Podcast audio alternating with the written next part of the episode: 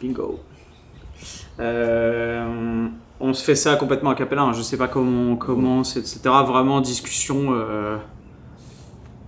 Bon, attends, je vais introduire le truc. Euh, Bon, nous voilà avec Monsieur Nicolas Haute qui a décidé de partir au Mexico, Mexico, vivre la vida loca sous les tropiques. Et t'as bien raison, t'as bien raison. C'est vraiment cool le Mexique. Comment ça va, Nico? Eh ben ça va très très bien. Effectivement, le Mexique c'est très très cool.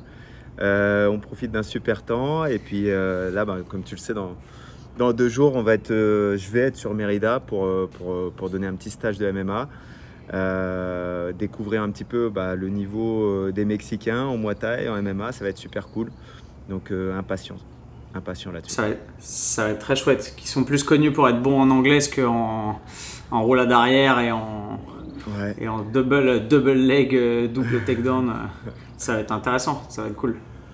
Ça va être super cool. Bon. Et euh, comme tu dis, plus connu sur l'anglaise, là en fait, euh, bon, c'est un partenariat avec le Mamoudi Gym. Donc en fait, c'est des clubs de Muay Thai euh, qui ont envie de découvrir le MMA. Et on a cette vague dans le monde entier en fait, où euh, bah, un peu comme le, comme le CrossFit a amené un petit peu euh, tout le monde à pratiquer l'altéro, etc. euh, le MMA fait que toutes les disciplines ont envie de s'enrichir et aller voir un petit peu euh, ailleurs ce qui se passe. Euh, les retombées financières sont, sont, sont évidentes, hein, c'est la, clé, c'est la clé de voûte du truc. Mais voilà, il y a un vrai intérêt qui, qui se dégage autour du MMA. Logique. Ok. Incroyable. Bon. Nico, euh, qu'on ne présente plus hein, euh, sur cette chaîne maintenant, c'est bon, euh, avait envie de revenir et on en a discuté tous les deux sur ce qui s'est passé il y a deux semaines. Ce petit, ce petit, j'allais dire traquenard, mais c'est pas le mot. Cette petite mésaventure. En gros, on avait Nico et moi envie d'aller tourner une vidéo pour aller explorer le niveau mondial de ce que c'est que le striking euh, euh, au Mamoudi Gym parce que bah, c'est euh, un gym, le temple du Mouet, tu l'appelles, c'est vraiment ça. C'est un gym de champions qui a vu naître bah, Elias Mamoudi notamment, Brice Delval. Les autres, tu, les connais tous mieux que moi, mais il y a beaucoup de grands champions, de grands noms, de mecs qui tournent dans des très très grosses organisations. Et moi, avec mon petit niveau ridicule de débutant non compétiteur, je me suis dit, oh, ça pourrait être sympa d'aller mettre les gants là-bas et de voir un peu comment les choses se passent. Et évidemment, le projet d'aller faire un truc pareil est à la fois ambitieux et à la fois débile, probablement, mais potentiellement hyper enrichissant pour au moins les gens qui vont regarder ça dans leur canapé et découvrir un- une vidéo YouTube de ce. Mais c'est vrai que la démarche est quand même très spéciale, euh, peut-être aussi courageuse qu'inconsidérée, mais c'est très intéressant de se poser les bonnes questions concernant ce type de démarche euh, et de YouTuberie aussi, parce que ça, ça, demande, euh, ça demande un certain contexte, une certaine mise en préparation et ça a certaines conséquences, comme vous l'avez vu. Je suis revenu avec euh, un tympan perforé et une côte pétée. Tu sais que ça fait deux semaines que je ne me suis pas entraîné, je ne peux rien faire. Genre, je, me, je suis obligé de m'endormir avec du doliprane parce que sinon je me tourne dans mon lit, j'ai mal. Enfin, c'est l'angoisse. Bref, c'est pas la question. Non, Antoine, Mais- je voulais savoir pour la côte, est-ce que, parce que tu m'avais dit au, pro- au premier, euh, premier examen, bon, le, le mec il a touché, puis il t'a dit, bon, ça sert à rien de, de faire un IRM ou un scanner ou quoi que C'est ce soit. ça. On- C'est euh, ça. Parce que la côte explique un petit peu ce qui se passe, c'est que la côte, euh, globalement, la consigne c'est de se reposer, quoi. C'est exactement ça. Et en fait, le deuxième to beam que j'ai vu, euh, bah, il a appuyé devant, il m'a dit Ah, ça fait mal derrière. Il a appuyé derrière, il m'a dit Ah, ça fait mal devant. Ok. Il m'a dit Et là, si je fais ça, il m'a fait des points de pression, c'était horrible. Il m'a dit Bah, cherchez pas. Enfin, il me dit de toute façon, même si le diagnostic est faux à 50% et qu'elle est que fêlée et pas pétée, c'est la même chose. Et comme ça. on peut ni plâtrer ni rien faire, il y a qu'à attendre que ça se consolide naturellement euh, ou prendre de la GH pour accélérer les choses. Mais malheureusement, il n'y a pas de solution.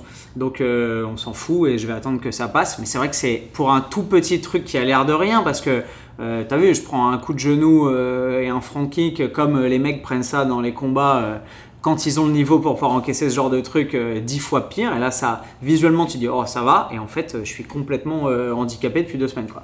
Mais on avait envie de revenir avec Nico sur Ouais. euh, peut-être ce qui a fait que c'en est arrivé là, peut-être ce qu'on aurait dû faire toi et moi différemment, euh, mais surtout sur une réflexion globale de qu'est-ce que ça veut dire et comment est-ce qu'on peut avoir la prétention peut-être ou l'audace d'aller s'intéresser à ce genre de niveau extrêmement impressionnant sans faire le journaliste classique, c'est-à-dire sans se mettre sur le bord du Mmh, ring, mmh, filmer et dire oh oui c'est impressionnant, ils sont très forts, on voit la technique, etc. Et faire les commentateurs sportifs en restant les mains dans les poches parce que moi c'est jamais un truc qui m'a intéressé et j'ai toujours eu à cœur de bah de tu vois de- de- d'assumer euh, mes ambitions et de d'aller un peu euh, au charbon entre guillemets même si j'ai pas le niveau pour soutenir une opposition euh, plein pot avec des mecs comme ça évidemment mais du coup la démarche elle est toujours un peu bâtarde et un peu biaisée t'es pas non plus sur la touche en mode euh, avec tes petites lunettes de geek en mode ah non je peux pas me battre j'ai un appareil dentaire mais allez-y montrez-moi ce que vous savez faire. Et t'es pas non plus un ancien champion du monde qui, qui émanerait de cette discipline et de cet univers là et puis qui viendrait et qui se lancerait dans une démarche de vulgarisation etc donc mon, ma position elle est très très intermédiaire et très bâtarde mais c'est super intéressant qu'on réfléchisse là-dessus tous les deux. Je pense qu'à la base, on a, on a ce concept, et, et toi et moi, ce concept, moi, que j'ai appelé en immersion. C'est-à-dire que c'est vraiment ça. Tu es venu dans la salle, tu as vraiment participé à un cours qui avait lieu. C'est-à-dire que si tu n'avais pas été là, le cours, je l'aurais donné de la même façon, je serais, revenu je serais venu à la même heure dans la salle, il y aurait eu les mêmes personnes, etc. etc. Donc la, première des choses, c'est de se dire, OK, dans quel contexte on est? Est-ce qu'on a mis en place une situation, euh, entre guillemets, à la Thibaut InShape, où euh, il y a Elias et il y a Antoine, et tout est fabriqué autour, etc. Il y a presque un scénario et tout? Ou est-ce que tu mis les pieds dans une salle, dans un cours qui était là et, ça, si on parle des coulisses de, cette- histoire, on se parle le samedi, je crois. Euh, tu me dis, j'aimerais bien qu'on tourne un, un truc au Mamoudi. Je te dis, euh, Antoine, moi je pars euh, jeudi, donc il nous reste trois jours. Il y a lundi, c'est sparring, et il y a mardi, c'est prépa physique. Tu veux le sparring ou la prépa physique? Et de là, on dit, tu me dis, bah mardi, je suis pas dispo, donc c'est lundi, et tu viens lundi matin. C'est comme ça que ça s'organise. Euh, ça, c'est la première des choses. La deuxième des choses, c'est que nous, on s'est déjà rencontrés avant. Et comme on s'est déjà rencontrés, bah, il y a, on s'est déjà rencontrés. Moi, je te connais de par les vidéos YouTube où, je sais que tu as vécu en Thaïlande, je sais que tu as rencontré Sunshine, je sais que euh, tu travailles avec Maxime euh, du Garage Club sur, sur le Muay Thai. Je sais, je sais que tu as, une affinité pour le Muay Thai qui est, qui est développée depuis des années. Quand on s'est rencontrés, tu es venu faire le euh, fractionné sac il y a un an avec Nassourdine Imavov, dernier, Exact. un dernier, ou- dernier fractionné sac de Nassourdine avant qu'il aille à l'UFC, qu'il fasse un combat de malade mental et qu'il gagne son combat à l'UFC, où t'envoies la sauce sur le fractionné sac et tu me surprends et tu as un débit qui est, qui est- qui est super bien, quoi. Je, je le dis dans la vidéo. Ouais. Et, et- et- et donc, on est sur, euh, euh, en réalité, une évaluation de ma part qui est presque faussée. C'est-à-dire que je suis là et je dis, OK, Antoine, euh, je peux le mettre dans ce cours-là. Euh, effectivement, il, va dominer personne dans ce cours, mais euh, ça va aller, quoi. Il, va être capable de, de gérer, et même si, parce que moi, dans ce cours-là, j'encadre des mecs qui vont combattre très bientôt, Ibra qui combat au Brave dans deux semaines, etc. Donc je sais que je peux pas avoir toute mon attention pour, sur toi, mais je me dis ça va passer dans ce cours-là. Et ça, c'est la première erreur que je fais, c'est-à-dire que au lieu d'organiser une séance pour toi, euh, avec un, partenaire, un sparring partner qui est choisi, euh, qui aurait pu être Elias, euh, qui contrôle tous ses coups, qui sait précisément où il tape, comment il tape, etc. Je te mets au, milieu d'une séance avec un œil qui n'est pas tout le temps sur toi. Et, et ça, c'est la première erreur que je fais dès le début, en fait. Dès le début, ça, c'est une erreur. Ensuite, euh, la séance commence. Et puis, euh, bah, ça se passe comme une séance de Muay que tu fais avec euh, Elias Mahmoudi. Quoi. C'est, c'est, on est avec le plus haut niveau mondial. Donc, une maîtrise de dingue. C'est très difficile et de le toucher, de voir ce qui arrive, parce que ça peut être une jambe, ça peut être un coup, ça peut être un point. Ça peut... Voilà. Mais ça reste très sympa. C'est dans la bonne humeur. Euh, Ouais. Ça travaille sérieusement, mais dans la bonne humeur, ça rigole, ça échange. On, est sur des- on commence en plus sur des techniques un petit peu de lutte, de clinch, euh, des trucs sur lesquels tu n'as pas, de, t'as pas trop de danger sur ces techniques-là. Et c'est, c'est, Ouais, c'est vrai. c'est voulu, c'est choisi quoi qu'on commence sur cette séance. Mais toi déjà, dès, dès le début de la séance, tu, tu sens que ouah, c'est- dur. Comment tu le sens toi, ce début de séance vraiment- avec, euh, Bah, avec Elias sur, sur du clinch qu'on fait hein. on, fait- on- on commence la séance sur du clinch. Ce qui est drôle, c'est que c'est, je vais dire, c'est même pas sa spécialité, c'est-à-dire que c'est même pas du striking, Ouais. Euh, même s'il avait évidemment bossé le clinch euh, plus que probablement n'importe qui euh, sur Terre, en tout cas européen, depuis qu'il a 5 ans. Quand on fait les drills, les arm drag, les trucs et tout, c'est des trucs que tu as dû lui enseigner depuis quoi, un an, même pas deux ans. Même pas. Et le mec, il, il- enfin, il a Antoine, un tel génie pas. de toute façon. Ouais, c'est ça, six Ça mois. fait deux Ouais. mois, deux mois qu'on bosse Ça ça. fait quoi. deux mois. ok. Ce qui, ce, qui, ce qui déjà est parlant en termes de capacité d'absorption, lui, des connaissances et de la, de la restitution, c'est incroyable. Parce que c'est un génie du mouvement, c'est un génie du combat, c'est un génie de la, de la distance, de tout ça. Donc euh, il, est jeune en plus, il apprend euh, extrêmement vite. Puis juste, euh, enfin, c'est un. Je pense que c'est un c'est un esthète dans son domaine, et tu lui donnes un truc et il, comme tu disais euh, Cyril Gann euh, à l'époque, euh, tu lui montres un truc une fois, le lendemain il revient et dit ah ouais mais attends je suis allé voir, j'ai vu, j'ai testé comme ça, j'ai rajouté un 360 et tout et, et ils t'inventent des trucs, enfin c'est des virtuoses dans leur domaine ces mecs là. Et Elias il le fait avec une facilité déconcertante en plus, donc commencer la séance là-dessus sur des trucs que moi je maîtrise absolument pas, des bases de grappling, de trucs de lutte que je connais pas. Euh, déjà, j'ai le cardio, tu le vois dans la vidéo, j'ai le cardio qui monte à 8000. Je sais plus où j'habite, mais c'est très ludique, tu l'as dit. Déjà, je, je suis plus du tout dans ma zone de confort d'entrée de jeu dans les 10 premières minutes, mais c'est super ludique parce que effectivement, tu le fais avec des mecs. euh, tu m'as fait tourner avec un mec qui a plutôt un profil de lutteur euh, combattant Ouais. MMA pur, euh, Nourdine. Nourdine Azret, je crois. Ok. Ouais. Qui lui fait, euh, il fait genre 10 kilos de moins que moi. euh, il est, il est, il est plus petit que moi, etc. Et je, pareil, je touche pas terre. Et les gens se rendent pas compte à quel point la maîtrise technique à ce niveau-là, surtout sur des sports comme ça, elle est essentielle parce que tu, enfin, tu, tu peux rien faire quoi. Mais c'est super intéressant. Mais j'ai pas d'appréhension parce que je me dis, ok, on, on se fait pas mal. euh, Il y a pas, tu prends pas d'impact. euh, c'est pas c'est viril mais courtois, tu vois, c'est pas violent. Et en plus, t'es avec des mecs qui sont très intelligents, qui connaissent leur niveau, qui savent l'adapter à un débutant comme moi. Et du coup, ça se passe très bien. Ils me challenge techniquement, ils me sortent de ma zone de confort. Et évidemment, comme tu l'as dit, je domine pas et c'est évident. Mais je me mets pas en danger dans le sens où mon intégrité physique est pas menacée parce que je suis contre des mecs qui sont infiniment plus forts que moi. Et c'était le but de, enfin c'était le but de la séance en entier, et mais c'était aussi le but de ce début de séance. De là, on passe sur du, euh, on met les gants. Donc déjà, ceux qui savent pas, ceux qui connaissent pas les sports de combat, ceux qui n'ont pas été dans une salle, essayer un sparring, etc. Ils savent pas que le moment où tu mets un protège-dents et que tu mets des gants dans une salle, le cœur s'accélère. Parce que, voilà. Il y a le système sympathique qui se réveille et qui dit là, on est sur une zone de danger. Qu'est-ce qui va se passer dans les cinq prochaines minutes? J'ai mis une protection en plus. Pourquoi je mets une protection en plus? Donc je mets un protège-dents, je mets, je mets des gants et il y a, y y quelque chose qui se passe à ce, moment-là. Et ça, c'est valable, quel que soit son niveau. Même un professionnel, il sait qu'à ce moment-là, le cours devient sérieux. Euh, de là, on passe sur un toucher-épaule. Et tu commences le toucher-épaule avec Nourdine. Euh, Peut-être tu fais un petit peu avec Elias, ensuite tu passes avec Nourdine. Et c'est très intéressant. On fait des ajustements techniques sur le, sur le toucher-épaule, sur la gestion de la distance, sur comment on fait pour, pour pas qu'il avance. Euh, Voilà un petit peu comment on commence. Là, tu as, un apport qui est incroyable, on le voit dans la vidéo, on l'a gardé évidemment au montage et on a eu la chance de le filmer au moment où ça s'est produit parce que c'était super précieux. L'ajustement que tu me fais sur le sors ton bras avant, essaye de vraiment cette bataille de positionnement où avant que tu interviennes, je suis débordé et j'ai pas les armes. Tu vois, je- j'essaye de voir venir, je vois rien venir, j'essaye de garder ma distance, je me fais déborder de partout. Euh, juste en toucher épaule, je peux rien faire. J'en prends plein la tronche, ça rentre, j'arrive pas à ni bloquer, ni esquiver, ni rien. Et avec la correction que tu m'apportes, avec ce simple petit game plan de, de sortir son bras avant, de mettre un peu de volume, de tenir le mec à distance, d'essayer, essayer de toucher, même si tu sais que tu vas pas le toucher, mais simplement pour compliquer un peu son organisation, son positionnement, etc. Et je refais un deuxième round et c'est fatigant parce que tenir le bras avant en action, toujours euh, dans la ligne, tenir sa garde pour pas, pour pas se faire remplir et tout.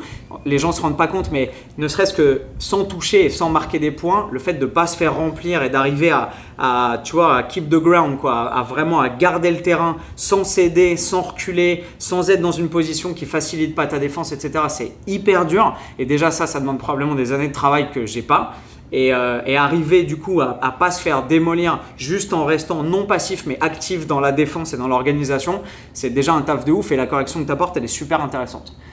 Et après ça, du coup on passe sur la troisième euh, grosse partie du cours. Antoine, laisse-moi revenir deux secondes là-dessus. C'est l'essentiel Vas-y, vas-y, vas-y.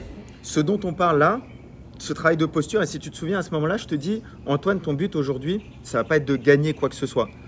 Ton but, ça va être de minimiser les coups que tu vas prendre. les- et, et ça, le, le- le- le fait de minimiser les dégâts qu'on va prendre, les coups qu'on va prendre, ça va jouer en grande partie par la posture et le positionnement des pieds. Ça, c'est très très important parce que on en a parlé ensuite, on a échangé sur, sur ce truc, ce travail au pas d'ours et ce travail au sac et la différence avec ce travail en, dans- en sparring ou en sparring à thème, parce que ça c'est du sparring à thème, même sans toucher, c'est ça.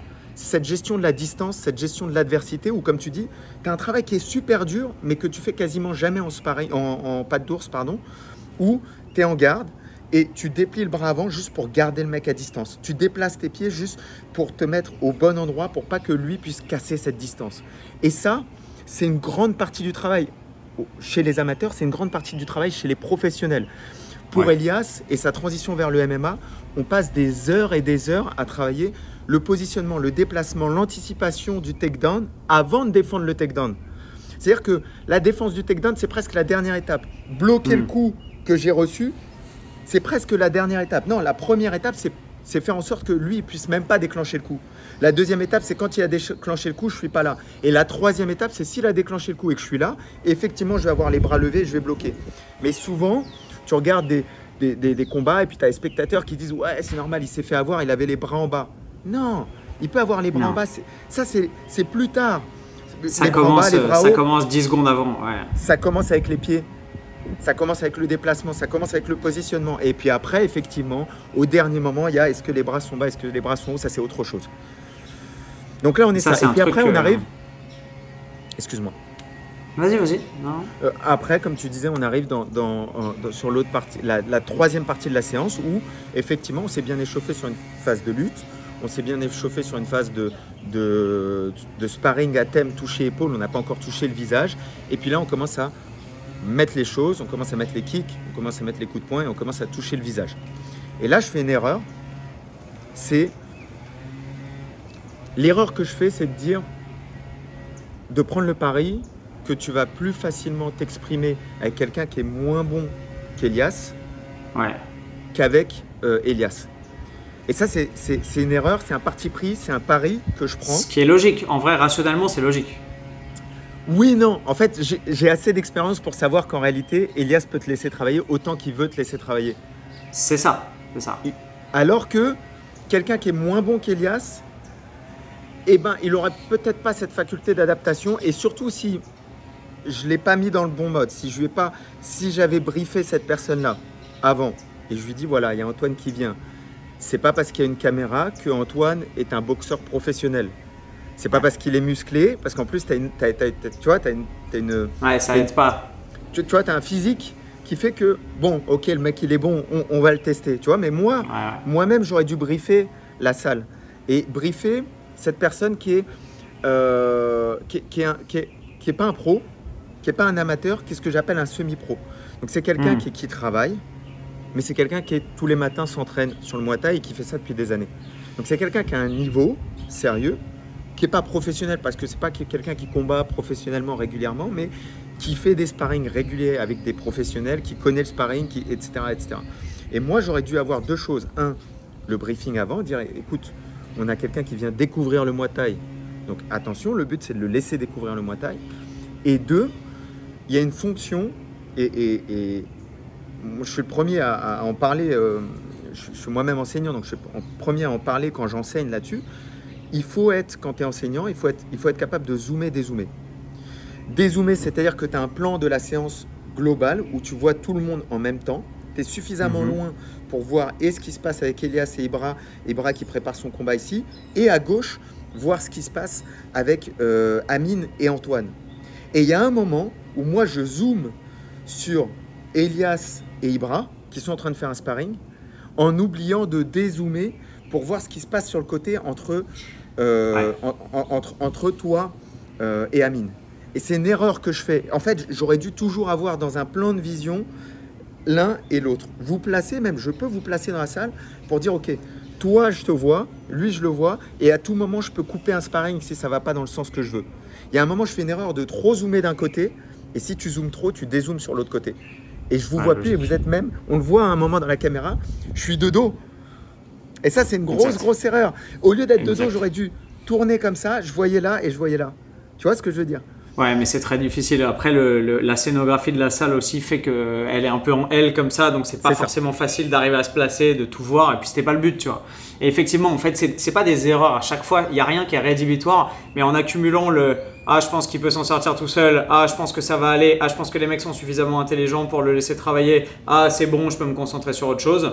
C'est comme en moto quand tu te pètes la gueule. C'est ah, la moto elle est un peu haute pour moi, mais ça va, je touche sur la pointe des pieds. Ah, je suis un peu débutant, mais ça va, je sais m'en sortir. Ah, il pleut un peu, mais bon, ça va, il pleut pas non plus des cordes. Et tu cumules les trois et tu te fous la gueule en l'air en fait. Ouais.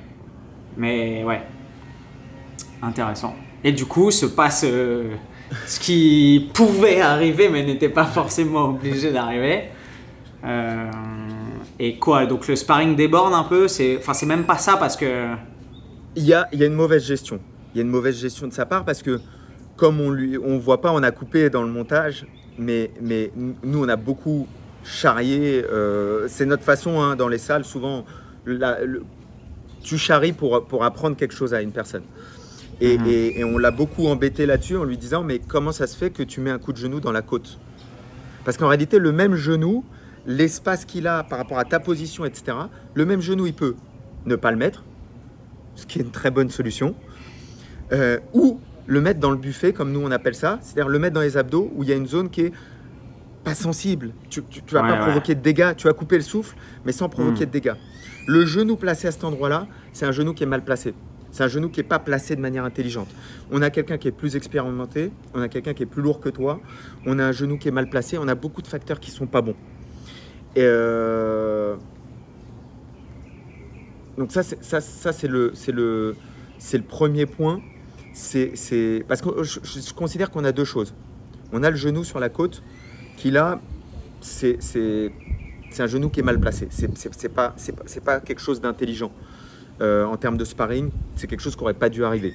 Et puis on a le tympan, où là, c'est... Tu marches, tu te foules la cheville. C'est ça tu vas pas arrêter de marcher demain parce qu'une fois tu t'es foulé la cheville. Ça, tu peux rien. Le tympan, on a Elias, c'est un mec qui combat à 61 kg, qui met des gants, c'est pas du 18, c'est du 20. Ça, ça c'est incroyable. Ça n'existe ah pas. Ah, je croyais que c'est du 18. c'est du 20. C'est-à-dire ça n'existe même pas. Moi, je, moi, je rencontre jamais des mecs de 61 kg qui mettent du 20. Il met du 20, et quand tu descends, et c'est peut-être même parce qu'il met du 20 que, que il te perfore le tympan. Le, le, quand tu descends euh, il, te met le, l'uppercut euh, comme ça. Ouais, il met rien en plus, juste il pose. Il euh, je, sais même pas s'il veut me toucher en fait. Je pense que c'est juste il, anticipe le takedown, il me, il me pousse un peu et juste mon oreille elle vient, se, elle vient mourir sur son gant quoi. C'est juste ça. Et, je pense qu'il y a, l'air à ce moment-là qui fait une, il y a une onde de choc de l'air et boum le tympan il. Mais alors moi, je considère pas que tu aies fait des erreurs, mais même si toi, avec l'expérience que tu as, tu aurais probablement préféré faire les choses un peu différemment. Mais, euh, mais moi, je pense que j'ai fait deux erreurs là-dedans. Enfin, peut-être trois. Déjà, la première, c'est de penser que c'était malin de pouvoir aller euh, euh, la fleur au fusil, me frotter à tout ça, tu vois. Ce qui est, ce qui est intéressant en termes de démarche et de comment est-ce que tu peux arriver à sortir un résultat qui est sympa à regarder. Mais peut-être que moi, il faut que je me remette en question là-dedans et que, ou il faut que je travaille plus où il faut que je change un peu la dynamique de comment j'observe ces phénomènes-là. Euh, on aurait pu le faire, je Antoine. Pense que... Antoine, on aurait pu le faire, mais juste toi, Elias et moi. Oui, voilà, c'est-à-dire qu'il faut le faire dans un contexte fermé, hyper aseptisé, un peu, euh, enfin tu disais à la Thibaut Inchep, mais euh, c'est c'est un talent qu'il a aussi de savoir anticiper sur ses tournages et de créer le, le, bon contexte pour pouvoir mettre en valeur le talent et les capacités incroyables d'un champion enfin, tout en se mettant en difficulté, mais sans se mettre en danger, parce qu'il y a une différence. Et là, effectivement, le contexte s'y prêtait pas de la même façon et on l'avait pas articulé comme il fallait. Mais c'était aussi le but, tu vois. C'était aussi de débarquer un peu à l'improviste, salut, et hop, je débarque et, et, je vois ce qui se passe, tu vois. Donc, euh, bon, effectivement, le, ça s'appelle Recipe for Disaster en anglais, mais c'est un peu ça. Et je pense que sur le coup. C'est tout, tout, à ton honneur. Et les gens le savent peut-être pas. Euh, moi, ce qui m'a surpris dans, ton, dans ta façon de tourner les vidéos, je pense, que, je pense que c'est pas le cas de tous les créateurs, tous les youtubeurs, créateurs. Tu es, extrêmement spontané. C'est-à-dire qu'on a fait trois tournages ensemble. Euh, on a fait trois tournages sur lesquels, globalement, avant la séance, tu savais même pas ce qui allait se passer. Euh, Ouais, parce que parce que c'est aussi pour moi la logique des sports de combat. J'ai pas envie de scripter un truc de alors là voilà, oh, il te met un coup de pied, oh là là tu tombes. Enfin, c'est horrible, tu vois. J'aime pas travailler comme ça. J'aime pas interagir avec les gens comme ça. Et je trouve que en plus euh, les gens dans ce milieu, tu vois, toi t'arrives, t'as l'habitude de la caméra et tout. C'est pas du tout le cas des gens que tu vas potentiellement mettre dans la lumière ou interviewer. Donc je je moi, je prends sur moi toujours de me dire, ok, je pose une caméra et on essaye d'oublier la caméra et après on voit ce qui se passe, tu vois. Et ensuite, euh, bah, la vie fait son travail et, euh, et les personnages et les gens que tu as en face de toi font leur travail. Là où je pense que j'ai été con, c'est que tu le vois dans la vidéo quand je prends l'hypercute dans l'oreille, je suis là et je- et j'entends plus rien. Et je te dis, ah ouais, j'entends plus rien à gauche. Et là, j'aurais dû dire, ok, tu vois, genre euh, rideau. Et bizarrement, il y a ça. Et après, est-ce que j'ai été désorienté ou est-ce que j'étais un peu dans une zone de flou où j'avais plus trop conscience de ce qui se passait? Et ensuite, euh, je me fais marbrer. Et même, tu vois, même quand je me fais péter la côte, euh, bah, j'aurais dû dire, ok, vas-y, c'est bon, Ouais. tu vois. Sauf, sauf que, sauf que moi, j'ai même pas le recul. Tu vois, je pensais qu'il m'avait coupé le souffle ou que c'était un truc un peu à la rate ou Ouais. je sais pas, tu vois, je tombe, j'ai mal, je fais, Ah et, et en plus, il est là, il compte, il fait 1, 2, je me dis, bon, ok, ça va. Et dans ma tête, j'entends ça comme un con et je me dis, bon, ça va passer, tu vois, tu sais, j'ai déjà pris des pètes à la boxe. Il ou- te met un coup de Ouais. poing au sol. Il, te, il te met un coup de poing au sol. J'ai vu la vidéo. Je Un coup de poing au sol. t'es taré ou quoi? Pourquoi tu lui mets un coup de poing? Tu tombes et fais ça. J'avoue. Mais, mais bon, dans ma position de victime du moment, tu vois, j'aurais dû dire, ok, c'est bon, tu vois. Genre, euh, euh, là, j'ai mal et là, il y a un truc qui va pas. Mais en fait, je m'en rends pas bien compte. Donc, je me relève et je me dis, vas-y, je vais finir le round au moins, tu vois. Et là, je, et là, je me dis, ok, c'est bon, il y a vraiment un problème. Et en fait, je me rends compte vraiment que quand ensuite je remets les gants avec Elias et qu'il met juste un middle euh, tranquille, contrôlé de ouf, je le vois arriver, je le prends dans l'avant-bras et tout, et juste mon coude qui tape contre mon flanc, et là, je me ouais. plie en deux, je me dis, ok, terminé, c'est pas possible, tu vois. Je peux plus rien faire le en fait, dit. je suis HS. Elias le dit Ouais, à ce moment-là. il le dit, mais non, c'est pas possible, je l'ai mis tout doucement. euh, S'il a aussi mal, c'est qu'il a une côte pétée. Parce que lui, il a cette expérience-là, il sait la force qu'il met, il comprend, et il voit que s'il y a un tel impact sur un middle euh, qu'il mettrait dans un gamin de 8 ans, forcément, c'est qu'il y a un problème de mon côté. Et moi, je pense que je suis tellement dans l'adrénaline, tu sais, avec les sécrétions de, de l'ensemble de, de- des endorphines qui sont analgésiques, on connaît ça tous les deux, etc. Bah, t'es dans le moment où, ouais, en fait, c'est peut-être probablement assez grave. Mais euh, sous le coup, en plus avec l'ego, etc., tu dis bon, vas-y, je vais serrer les dents, c'est pas grave, je vais aller à la fin de la vidéo, tu vois. Et en fait, euh, en fait ça, c'est une grosse erreur de ma part, je pense. Mais bon, voilà. Mais c'est hyper intéressant. C'est hyper intéressant. Que- Qu'est-ce que. euh, si on, si, si s'écarte un petit peu de ce truc-là, qu'est-ce que tu as, retiré du coup de, de cet échange avec Elias? Parce que. Moi, j'ai trouvé euh, ça- voilà. incroyable parce que, parce que les gens se rendent pas compte à quel point. Enfin, moi, c'est aussi pour ça, quand tu parles de spontanéité, etc., c'est aussi pour ça que j'ai envie de vivre ces vidéos-là parce que moi, le but, le but quand je fais ça, c'est c'est une plongée en abîme avant tout pour vivre une expérience humaine et euh, sportive et martiale et pas juste pour faire une bonne vidéo qui va faire euh, 5 millions de vues, je m'en fous, tu vois. Euh, c'est des vidéos qui marchent en plus pas forcément nécessairement bien parce que c'est pas dans ma niche. Ma niche, c'est plus la préparation physique, l'entraînement, euh, la prise de muscle, la perte de poids et la nutrition. Et euh, bah, comme j'aime les sports de combat, la boxe et euh, aussi le côté, tu vois, la sortie de la zone de confort et la progression et le développement personnel et la progression mentale que ça offre, j'essaye d'attirer un peu de contenu vers les sports de combat, vers la boxe parce que je pense que c'est salutaire et que c'est génial pour les gens. Mais moi, j'ai pas envie d'arriver et de scripter un truc pour juste euh, parler d'un champion, faire une vidéo sur lui. Oh, regardez ce qu'il peut faire, c'est incroyable, il fait des triples coups de pied sautés. Oui, c'est génial. Mais en fait, les gens peuvent pas, je pense, se rendre compte de la réalité du niveau de ces mecs sans rentrer dans la cage avec eux et voir ce qui se passe en fait. Et je pense que la meilleure façon de leur donner ça à voir, bah, c'est d'y aller soi-même. Tu peux regarder les gens du cirque, les, les- les jeux du cirque autant que tu veux, tu vois des mecs se faire bouffer par des lions, tu dis oh, mais moi si j'étais là j'aurais mis un gros uppercut au lion. Ouais, tu sais, tu, tu développes, à force de rester dans ton canapé, tu développes cette espèce. C'est horrible, mais tout le monde, même moi, tu vois, tu vois McGregor et tu dis mais attends, mais pourquoi il rate son crochet là? Mais attends, tu le vois qu'il est à droite, euh, je sais pas, euh, José Aldo il met 13 secondes, là il peut le toucher euh, au coup d'avant, tu vois. Et non, et en fait, tant que t'es pas dans le truc avec les mecs, et c'est ça, c'est vraiment pied à pied avec les gants et tout, et que t'en as pas pris 2-3, tu te rends pas compte à quel point le niveau il est. C'est des mecs qui sont intouchables en fait dans la vraie vie. Et quand tu quand arrives et que tu mets ton, ego de côté, et ta fierté et tes fausses croyances, et que tu fais l'échauffement et que tu arrives et que il est lundi, euh, il fait 10 degrés, on est au mois de novembre et machin, il fait froid, tout le monde est fatigué, truc et tout, et que tu te mets là-dedans, là tu dis ok, là tu comprends. Et là quand tu es face à Elia, tu vois, pour moi, là tu me redis, il combat à 61 kilos, c'est inconcevable. Dans ma tête, alors je sais que quand il rentre dans la cage, il n'est pas à 61 kg parce qu'il reboit, il remange, etc.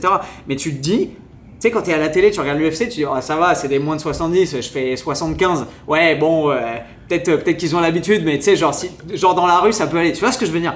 Et là, tu vois un mec, tu dis, il combat, il combat à un poids de combat qui est genre 9 kg. Moi, je, tourne à, tu vois, là, je suis à 70 kg à peu près. Donc, dans ta tête, tu dis, ouais, c'est un petit gabarit. Tu vois, genre, ça va.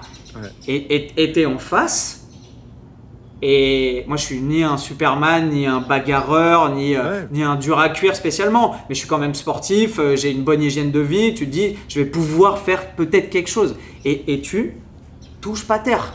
Tu touches pas terre. Tu, tu vois pas arriver les coups, tu peux évidemment pas le toucher.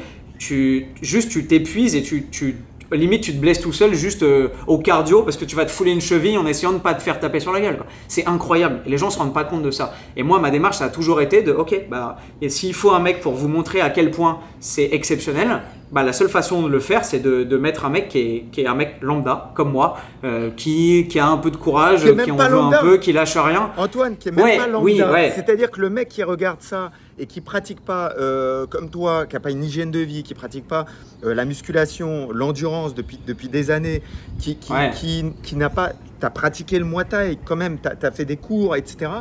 Tu as une connaissance qui, qui dépasse de loin le mec lambda. Le mec lambda qui dit oui, euh, je lui mets une droite dans la rue, je sais ce que c'est, c'est facile, etc. Le mec, ce qui capte pas le mec, c'est que des un, tu touches pas le gars, et deux, au bout d'une minute, tu n'as plus d'énergie. Sauf que le mec, il peut continuer à envoyer des coups pendant euh, des dizaines de minutes sur toi. C'est ça. Euh, c'est ça. Et ça, et, ça, ça c'est exceptionnel. Mais tu vois, après, peut-être que après, on peut critiquer la démarche, tu peux le faire de mille façons différentes. Mais moi, c'est la façon dont j'aime le faire parce que j'aime me mettre en difficulté aussi et j'aime me rendre compte à quel point ces mecs sont à un niveau incroyable. Et c'est vrai que quand tu mets sur un ring ou dans une cage deux mecs qui ont un niveau qui est quasi équivalent, parfois le combat est même pas intéressant parce que tu te dis, ouais, bon, tu sais, si t'es pas expert, tu t'es même pas capable de savoir qui remporte le round ou qui gagne, s'il n'y a pas un avantage net et précis, tu dis, bon, ok, ils ont fait un bon combat. Alors que tu mets un mec comme ça, comme Elias, face à un mec qui est tu vois, genre juste euh, champion du monde une fois, genre euh, qui mm. pas tout son, tout son palmarès, toute son expérience, euh, ses combats au one, etc. Le combat il dure 1 minute 30, tu vois, donc enfin. donc. Enfin bref, c'est exceptionnel et moi ce que j'ai retenu de cette expérience, c'est que comme à chaque fois que j'ai la chance, et c'est rare, et moi dans mon métier j'ai la chance d'en croiser plus que le commun des mortels, comme à chaque fois que je croise des très grands champions ou des très grandes championnes comme ça, bah, tu te rends compte à quel point euh, c'est stratosphérique comme niveau et comme expérience et comme, comme qualité, comme vision du jeu et comme lecture, etc. C'est magnifique et voir ça de mes yeux et pouvoir se frotter à ça parce que, parce que en parler avec des mots c'est toujours très bien, mais tant que tu n'as pas vécu le truc, tu, ne peux pas te rendre compte à quel point, à quel point es dominé, à quel point c'est, à quel point c'est un autre univers. Et donc, bah, je suis prêt à faire ce genre de sacrifice pour pouvoir vivre ce genre de moment-là parce que sportivement, c'est exceptionnel.